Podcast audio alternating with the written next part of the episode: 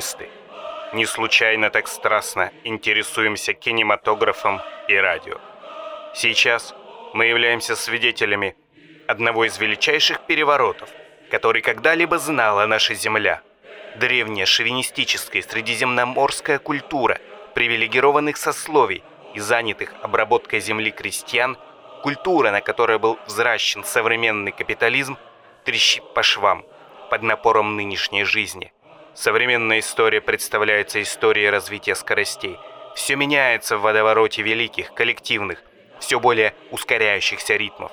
Стало быть, мы живем сегодня в мире, где мысль нашла иные средства выражения, нежели палец примитивного дикаря, погруженный в смесь жира и охры, или жалкий типографский свинец. С помощью света и волн мысль делает скачок в пространстве. Воздух, которым я дышу, насыщен информацией. Революция говорит языком радио и кино. Это цитата из статьи Жоржа Садуля о Леоне Мусинаке. Он приводит слова французского коммуниста и писателя Поля Ваяна Кутюрье. Возможно, сейчас они звучат наивно или тенденциозно, но хорошо иллюстрируют отношение к кинематографу, как к способу выражения идей революции, так и как к инструменту осуществления этой революции. Да, эпоха была пропитана этим духом – на всех уровнях и смыслах, и, например, писатель Блес Сандрар высказывал идею о трех революциях в истории человечества. Изобретение письменности было первой, создание книгопечатания второй, и, наконец, наступает третья революция, эпоха машинного века, несущая собой глубочайшие социальные или культурные перемены. И изобретение нового языка кино в этом обновлении сыграет важную роль оно преобразит лицо мира, так э, считалось. Сандрар видит между кинематографом и социальной революцией неразрывную органическую связь. Для Леона Мусинака, о котором мы сегодня будем говорить, эта связь также будет иметь огромное значение. Стоит лишь сказать, что его усилиями во Франции обрел популярность броненосец Потемкин, Мустинак был первым европейским автором, написавшим книгу о советском кино. Он дружил с Эйзенштейном, и Сергей Михайлович даже выпустил статью о Мусинаке с названием «Товарищ Леон». «Служение великому делу революции», – писал Эйзенштейн о Мусинаке, – «пронизывает всю его жизнь, жизнь революционера-практика». Привет, это «Теория кино», подкаст о теории фильмов – метафизике экрана и философских аспектах кинематографа.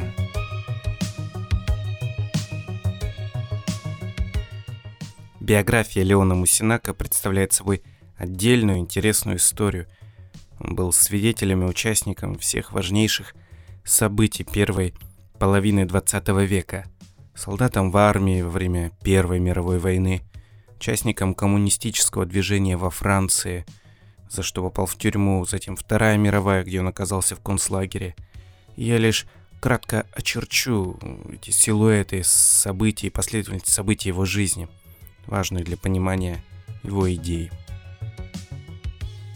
Леон Мусинак родился в 1890 году. В общем-то, выходец из простой семьи. Его отец был инспектором путей сообщения на железнодорожной станции.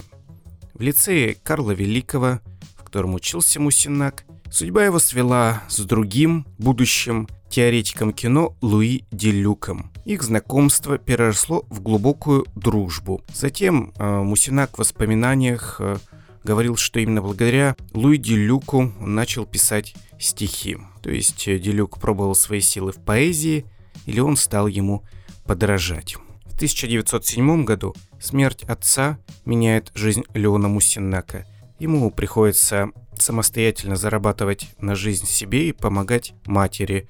При этом он продолжает учиться, заканчивает факультет права, но после окончания учебы его призывают в армию, в отличие от Луи Люка, которого не взяли по состоянию здоровья. Леон Муссинак отслужит в армии три года, но затем начнется Первая мировая война, где он пробудет еще пять лет. В 1916 году он женится. Жанна Луц, они с ней познакомились еще до войны, в 1912 году, будет верной спутницей Леона Мусинака на протяжении всей жизни.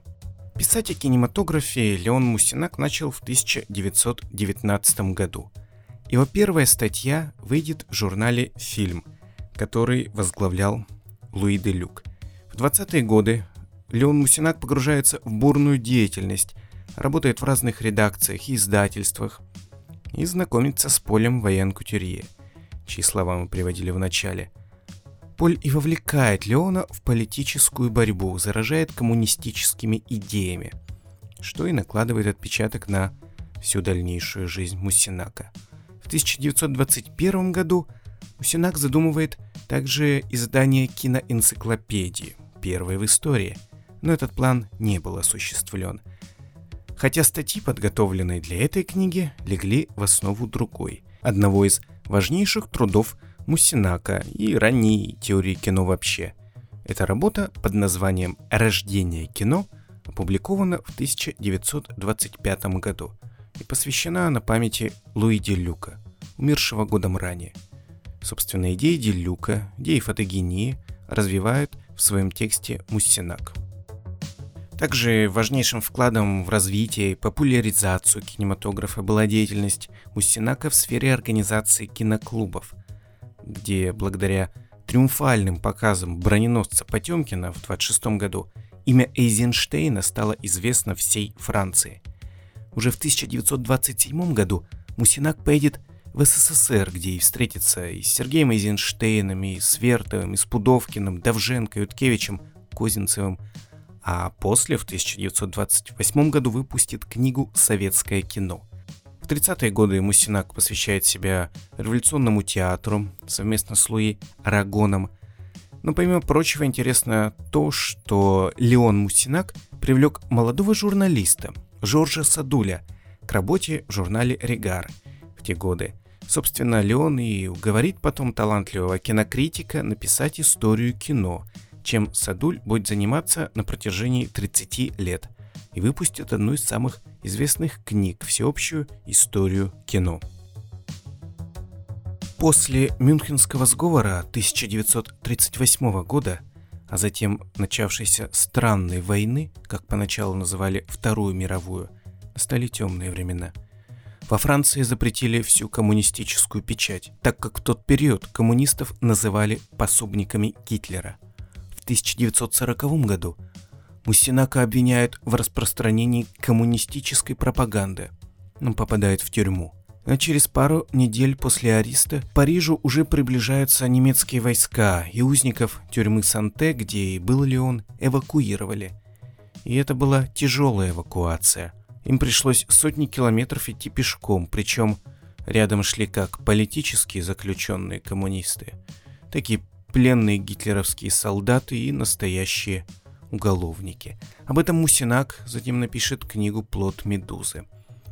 В итоге, когда в 1940 году Филипп Петен был назначен премьер-министром, Мусинак попал в концлагерь Гюрс на территории Франции.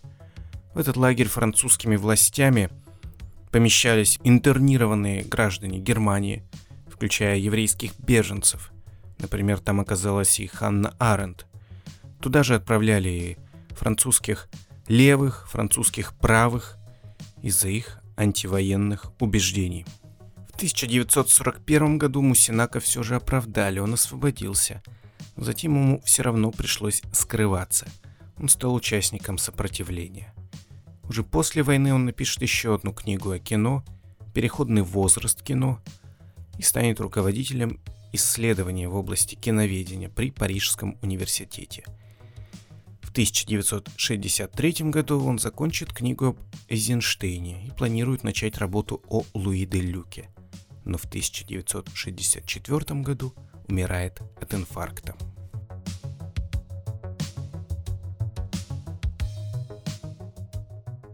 Итак, основные идеи Леона Мусинака изложены в книге «Рождение кино». В предыдущей эпохе, начинает с этого Леон Мусинак, человечество воплощало свои идеалы, различные устремления, представления о добре и зле, о прекрасном и безобразном в искусстве, конечно.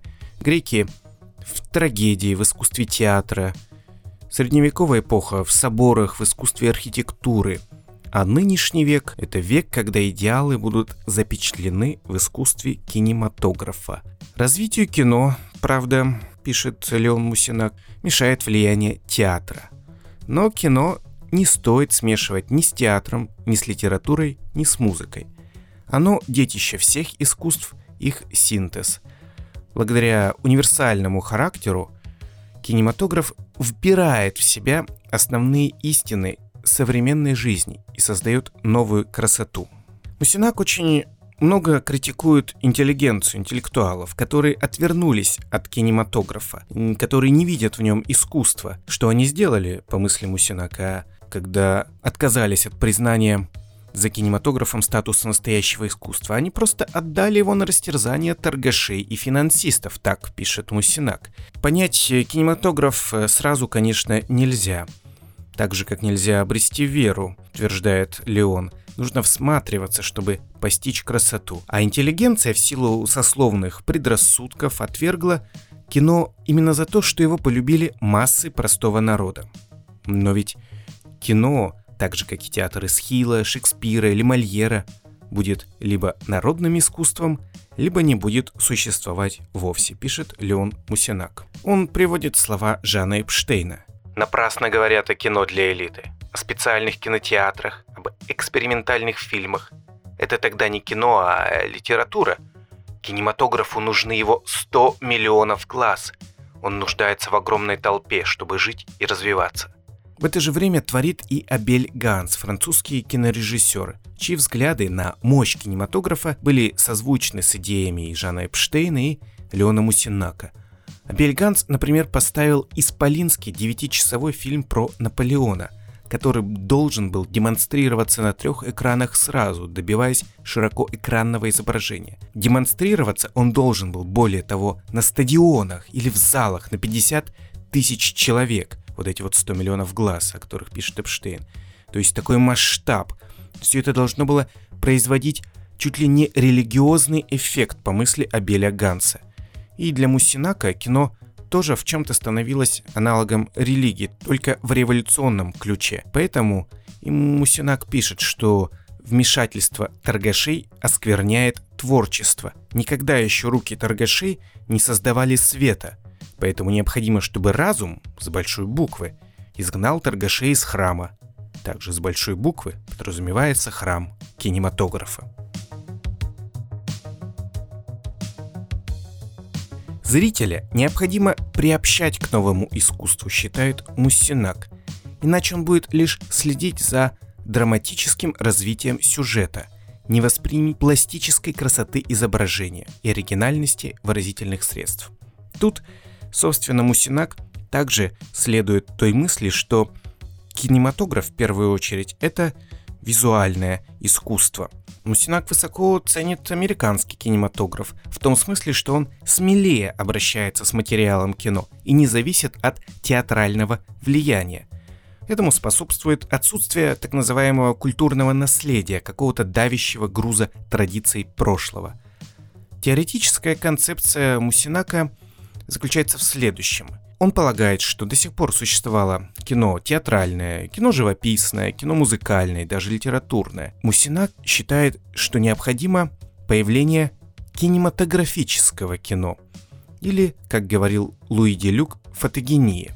То есть здесь Леон Мусинак и, собственно, является продолжателем идеи фотогении как определенной медиум специфичности кинематографа. Что такое фотогения, конечно, точно сказать сложно. И у Эпштейна, и у Делюка, и Мусинака разные ее определения. Это определенно поэтическая форма вещей. Но в книге Леон Мусинак приводит такое предложение Жана Эпштейна о фотогении. Я стану называть фотогеничным любой облик вещей, существ и душ, нравственное значение которого возрастает с помощью кинематографического воплощения – и любой облик, не поддающийся усилению через кинематографическое воспроизведение, не фотогеничен, не принадлежит области киноискусства. Хотя, как мы знаем, мысли Эпштейна насчет фотогении тоже постоянно развивались, и постоянно он дополнял или изменял определение фотогении, ее понимание. Далее одним из важных теоретических положений концепции Леона Мусинака является то, что основа кино – это его техника. Техника съемки, а техника съемки зависит непосредственно от технического, технологического развития. Ведь с помощью техники выявляются новые формы, то, как вообще что-то может быть запечатлено. А эти новые формы – это и есть специфика искусства. Через них кино выражает новые идеи. Сходство с театральной техникой происходит из-за недооценки специфики фотогеничного материала, считает Муссинак, из-за непонимания его. А фотогения же требует иного подхода. Также, конечно, кинематограф, по мысли Муссинака, необходимо отделить от слова, от литературного слова. В этом Муссинак считает, что давление сюжета не должно мешать э, выявлению пластических визуальных достоинств кинематографа. Вообще говоря о материале кино, Мусинак погружается в историю искусств и говорит о том, что, например, греки владели четырьмя красками, египтяне уже пятнадцатью, и в это время царил рисунок как э, форма живописи. Но затем, конечно, технические приемы развивались, развитие красок приводило к новым формам живописи, к новым представлениям о перспективе. В частности, появление камеры обскуры помогало затем уже в 17 веке изменить живопись, то есть техника, технологическое развитие. Сенак вообще утверждает, что изменение в видении мира художниками – это материальное следствие овладения новыми техническими приемами. То, каким образом художник на данном историческом этапе способен эту реальность э, осознать, затем это понимание выразить, конечно, зависит от э, уровня технического развития эпохи, от того, какие он может применять средства для своего самовыражения. И тут кино, конечно, самое технологическое, самое зависящее от техники искусства. Поэтому нужно уделять огромное внимание изучению техники, считает Мусинак. Ведь как скульптор должен мыслить с помощью мрамора или бронзы, понимать то, как его идея, которую он хочет воплотить, будет реализована в этом материале – Точно так же кинематографист должен мыслить образами и понимать то, как воплощение этих образов будет зависеть от возможностей камеры, то есть от техники. Далее Мусинак, конечно, делает вывод о том, чтобы освобождать силу воображения кинематографистов, нужно усовершенствовать технику, делать камеры более мобильными, легкими. Глаз объектива, говорит Мусинак, должен проникать повсюду. В этом, конечно, его пророческое видение будущего кино и всех его возможностей. Кино – порождение эпохи машин, и оно же лучше всего запечатлевает эту эпоху, лучше, чем все другие искусства, ведь современный мир – это мир скорости. Кино фиксирует эту скорость, фиксирует движение. В силу своей природы это временное искусство. Что ж, Мусинак, э, как уже говорилось, очень резко порывает со словом, с литературой, еще радикальнее, чем Жан Эпштейн, и при этом говорит, что любой технический трюк в кино, привнесенный электриком или чернорабочим, дает фильму больше правды, чем замысловатые хитросплетения романистов. Не нужно в фильме искать только сюжет.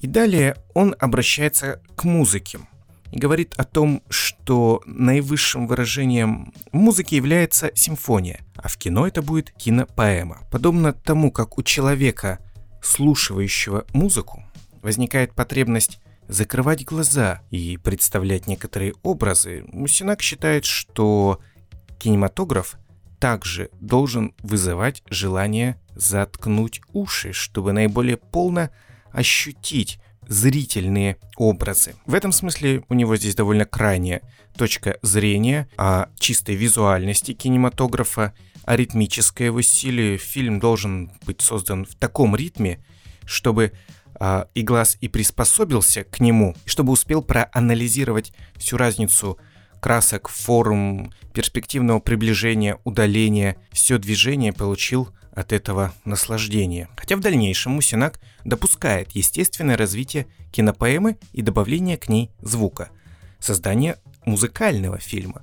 Но э, изображение и музыка тут должны быть не просто комментарием друг друга, а таким образом органично соединены, чтобы отделение одного от другого делало бы произведение неясным. То есть их единство, только их единство делает кино понятным и цельным, а изображение само по себе или музыка сама по себе не делало бы произведение цельным и понятным. Изображение — это не воплощенные образы музыки, а музыка — это не комментарий или не усиление изображения. Они одно целое в новом синтетическом искусстве кино, считает Мусинак. Конечно, он критикует и коммерческое кино э, в книге за его схематизм, то есть использование шаблонных историй по одним и тем же чертежам, и сравнивает это с производством автомобилей, кстати. При этом он э, замечает, что сценарий это не литература, не новый вид литературы, как некоторым тогда казалось. Сценарий обращает внимание Леон Мусинак, это серия технических указаний. Он проводит аналогию с партитурой, музыкальными символами. И он очень упрекает современных авторов, что их сценарии еще слишком литературны. В главе «Ритм или смерть» Мусинак говорит о значении ритма в кино.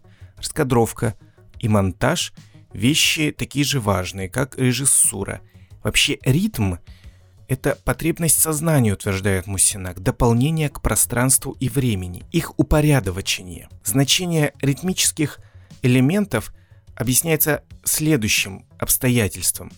В отличие от пространственных искусств, где целое обычно схватывается раньше деталей, процесс восприятия фильма переходит от частного к общему. Это временное искусство. Оно разворачивается во времени, и процесс его восприятия также идет постепенно. И отсюда следует, что зрительная визуальная мысль должна быть ясна с самого начала, чтобы затем последовательно развивалась, чтобы было видно ее как бы эволюция от начала к кульминации и затем к финалу. И схватывание этой эволюции, когда зритель понимает, как и что развивается в фильме. Это все происходит благодаря усвоению ритма. Ритм, он как бы способствует активизации памяти. Мусинак акцентирует внимание на ритме, как на душе кинематографа. Отдельный эффект может достигаться выразительностью кадра, но последовательное отношение кадра к друг другу от одного образа к другому достигается только с помощью ритма. И также Мусинак говорит о том, что раскадровка определяющая хронометраж каждого кадра, и определяет и задает этот ритм, понимание того, какая интенсивность будет у каждой сцены, у всего фильма, и то, как это будет воздействовать на зрителя. Воздействие на зрителя, особенно в политическом плане, тоже было одной из важных идей Леона Мусинака. Уже затем в своей последней книге «Переходный возраст кино» он будет говорить о том, что кинематографу требуется смелость, воля, труд, восторг, легкость жестов, голоса, непринужденность силы и работы. И кино выражает борьбу человека и народов за то, чтобы стать хозяевами своей судьбы и природы.